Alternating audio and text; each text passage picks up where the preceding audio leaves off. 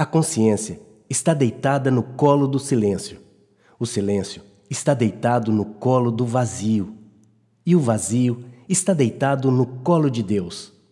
Deus, o vazio, o silêncio e a consciência habitam a distância de cada um dos nossos passos, ali, no espaço em movimento, mesmo entre os nossos pés. Um sendo que já se foi. Eu caminho. Eu caminho. Eu caminho. Eu caminho. Eu caminho. Eu caminho. Olá, que alegria ter você de volta. Ou melhor, que alegria ter você indo junto.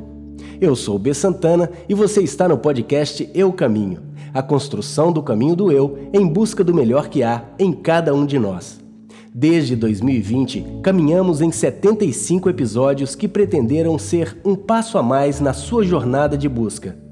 Hoje, iniciamos o episódio 76, citando um fragmento do episódio 50, que também teve o silêncio como tema. Agora trazemos uma abordagem diferente sobre o silêncio. Eu caminho. Eu caminho. Eu caminho. Eu Eu caminho. Eu caminho. Eu caminho. Ainda no episódio 50, levantamos o axioma: é no silêncio que mora todo o discurso. Pergunto: qual a música do silêncio? Enquanto as pegadas marcam o ritmo do silêncio, o cajado em contraponto é a batuta do maestro solitário, o próprio peregrino. O que será que este maestro rege? A orquestra de sua própria vida? A filarmônica de seus sonhos e desejos? Enquanto o silêncio da alma ensurdece o peregrino, a música dos passos, dos passarinhos, dos outros animais encontrados no caminho, do vento, nas árvores, a batida dos cajados é somada aos barulhos do mundo. Vamos tentar responder essas e outras questões e fazer novas perguntas no episódio de hoje. Então, fique comigo e com os outros ouvintes dos 33 países que nos acompanham. Vamos aprender, vamos lá. Como bem disse o caríssimo Fernando Brant, na música dele e de um outro querido, o Toninho Horta. A música é Manuel o Audaz, você sabe. Quando o peregrino inicia a sua jornada, o primeiro silêncio que encontra é o silêncio de uma pergunta sem resposta. E agora? diz a pergunta. No momento de partir, é como se essa pergunta fizesse parte, fosse o gatilho da partida. A lâmina que separa o real do imaginário é justamente essa, o e agora. É neste instante, no momento da partida, que o peregrino se encontra com o real, desembrulhando de fato o presente do agora. É olhar-se no espelho. É todo o enfrentamento. São muitas as alegorias que enfeitam ou assombram a nossa mente. São muitos os pensamentos que vêm e que vão, que passeiam barulhentos e podem ser vislumbrados por cada um de nós. Muitos deles são tentativas de respostas aos infinitos questionamentos da alma, conscientes ou não. Cada um representa um discurso. E o que é a música? A música pode ser nossa tentativa de calar a pergunta. Fica a questão. Seria o silêncio um contraponto necessário à pergunta que precisa ser silenciada? Vamos meditar sobre isso. Quando colocamos uma música para ouvir enquanto caminhamos, instituímos o tom do passo, declaramos a trilha sonora do que queremos viver. Sim, uma música faz toda a diferença no espírito como encaramos a vida. Coloque uma música festiva, rápida, de acordes maiores e terá colocado determinados óculos para ver o que está à sua volta. Coloque uma música lenta, calma, de melancólicos acordes menores e terá colocado outros óculos para ver o que está à sua volta. E o silêncio? Você pode perguntar. O silêncio tira a decoração daquilo que você vê. O silêncio leva ao conforto ou ao desconforto, leva ao que simplesmente é. A realidade é imperativa quando decidimos pela recusa à ilusão. Aí você pode se perguntar: mas como assim ilusão? A contemporaneidade nos traz a oportunidade de ornarmos o real de tal forma que ele, o real, perde o sentido, perde sua face real. Some, se apaga. A contemporaneidade pode induzir o apagamento do real É assim quando estamos em algum lugar e pegamos o celular, o telemóvel, para ver o que se passa nas redes sociais. Somos imediatamente transportados para dentro do objeto. O que está à nossa volta muitas vezes se apaga completamente. Se assim não fosse, não aconteceriam tantos acidentes com pessoas que utilizam o dispositivo móvel.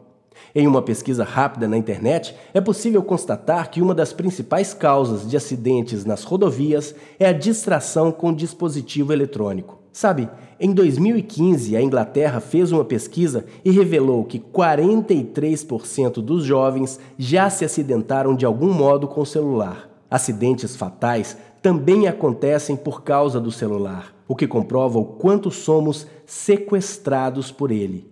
É a fuga por meio de um sequestro consentido. Quando um detalhe muda tudo, o detalhe não pode ser considerado apenas um detalhe. Essa semana, quando buscava minha filha mais nova na escola, deixei o telemóvel, o celular, no carro para entrar na escolinha dela e aguardá-la. Foram 20 minutos de espera. Qual é o reflexo imediato hoje quando inicia-se o processo de espera? A busca por distração a mão no bolso procurando o aparelho. Olhei para o vidro que separava o corredor onde eu estava da natureza à minha volta. Reparei que o celular não estava em meu bolso. Reparei que eu não iria ser levado daquela sensação de desconforto causada pela espera, que eu precisava lidar com aquilo de outra forma. O celular, o telemóvel, é uma espécie de remédio para o tédio, viciados que somos. Resolvi olhar as folhas das árvores que balançavam majestosamente ao vento. Resolvi olhar as nuvens e observar que a nortada, o vento comum por esses lados, não soprava aquele dia. Que o vento vinha do sul trazendo nuvens carregadas de formas, cores, velocidades e aspectos variados. Resolvi observar os pássaros que lidavam com a tarde sem celular sem o telemóvel. Vi o reflexo do outono, grande parte das folhas caídas, o amarelado e o ocre abraçados ao chão, as pontas secas dos galhos pelados, nus como eu me sentia. Eu que já caminhei um monte, que já tive muitas experiências meditativas, deixei-me levar justamente pelo presente, que desembrulhei como um menino na manhã de Natal, com alegria e entusiasmo. Foram 20 minutos de um silêncio confortante, restaurador. O silêncio e a contemplação. A contemplação é o silêncio do olhar. Pergunto: qual o papel da música em sua vida e qual o papel do silêncio? Há silêncios visuais e silêncios auditivos. Há silêncios da alma e silêncios da mente. Vou dar exemplos. O mar calmo é um silêncio visual. O mar revolto pode não ser. Uma pessoa caminhando serena é um silêncio visual. A mesma pessoa correndo freneticamente pode não ser, independentemente de você ouvi-la enquanto corre. A imagem de uma pessoa meditando é um silêncio visual. A imagem da mesma pessoa dançando pode não ser. Um barco à vela visto da varanda da minha casa, ao longe no horizonte do oceano, é um silêncio visual sussurrante, paradoxalmente. O silêncio auditivo é mais fácil, mas pode ter suas variações, porque não precisamos falar exatamente do silêncio absoluto, a ausência completa de som, para falar em silêncio. Até a música de um córrego passarinhos e algum vento na mata podem ser considerados silêncios se compararmos com os sons de um cruzamento no centro da grande metrópole. A referência é a medida do silêncio. Seu foco, seu botão de volume. A falta de música pode ser considerada silêncio. A falta de vozes, de fala, de um discurso podem ser consideradas silêncio enquanto o olhar severo e silencioso da mãe ou do pai podem ser considerados discursos veementes. A perspectiva do ser, a referência interna, determina o silêncio das coisas. Não falamos em silêncio da alma e silêncio da mente? Ainda podemos dar como exemplo a mente barulhenta, a monkey mind de que fala Mingyu Rinpoche, o budista tibetano que citamos no último episódio sobre mente e consciência. Ele comenta que quando vamos meditar, é como se nossa mente não se calasse, não fizesse silêncio, portanto. Ou seja, a tranquilidade da mente pode ser considerada silêncio, enquanto os pensamentos em sequência, as ideias que surgem, são sim os barulhos da mente. A diferença do silêncio da mente para o silêncio da alma talvez seja o estado de espírito, o que estamos sentindo. Se estamos bem, tranquilos, em paz, estamos em estado de silêncio da alma.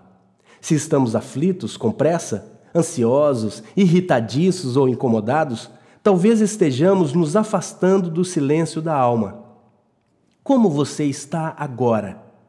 Será que essas ideias e esse episódio de hoje está mais ligado ao silêncio do ser ou ao barulho existencial?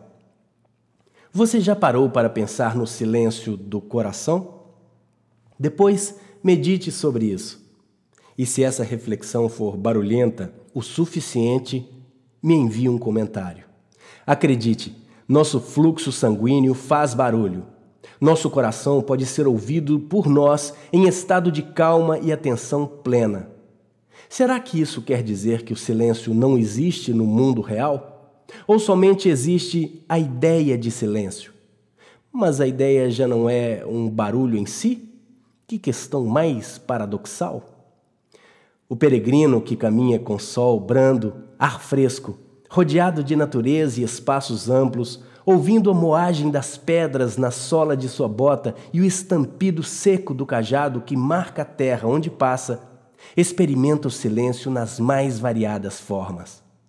É como ir buscar minha segunda filha na escolinha sem o celular. E é como pensar no colo da minha primeira filha. Caminhar é ritmar-se, é se fazer a própria música. O cajado é o arco do violoncelista.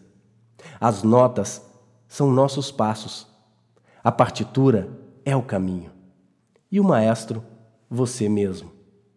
Qual é a música que você pretende tocar ao longo do seu caminho? Eu caminho. Eu caminho. Eu caminho. Eu caminho. Eu caminho. Eu caminho. Há sempre mais a dizer sobre o silêncio. Espero voltar a esse tema ainda outras vezes. Aproveito para lembrar que no episódio 88 vamos lançar um livro com os primeiros 88 episódios do podcast. Em cada um dos temas tratados aqui, vamos trazer reflexões inéditas. Este é um convite para a sua participação.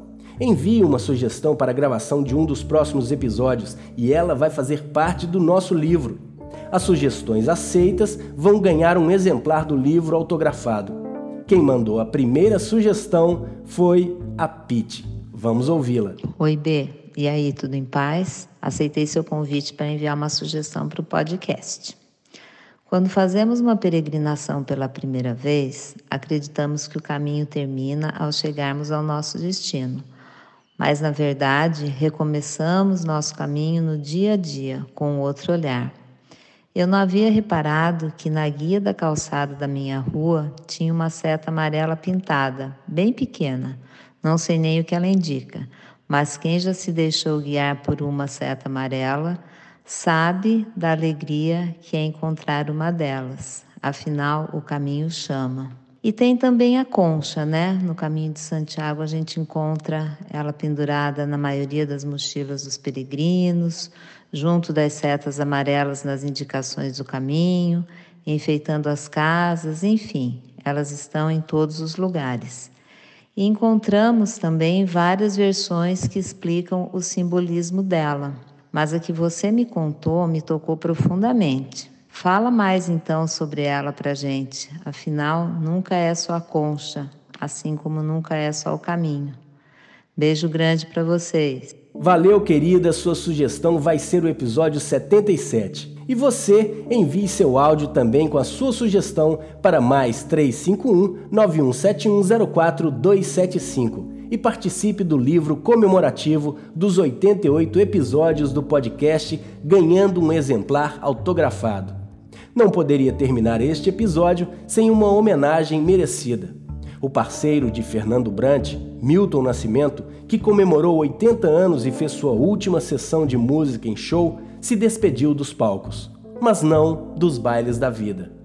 Quantas vidas foram e ainda serão marcadas pela obra desses dois maravilhosos artistas?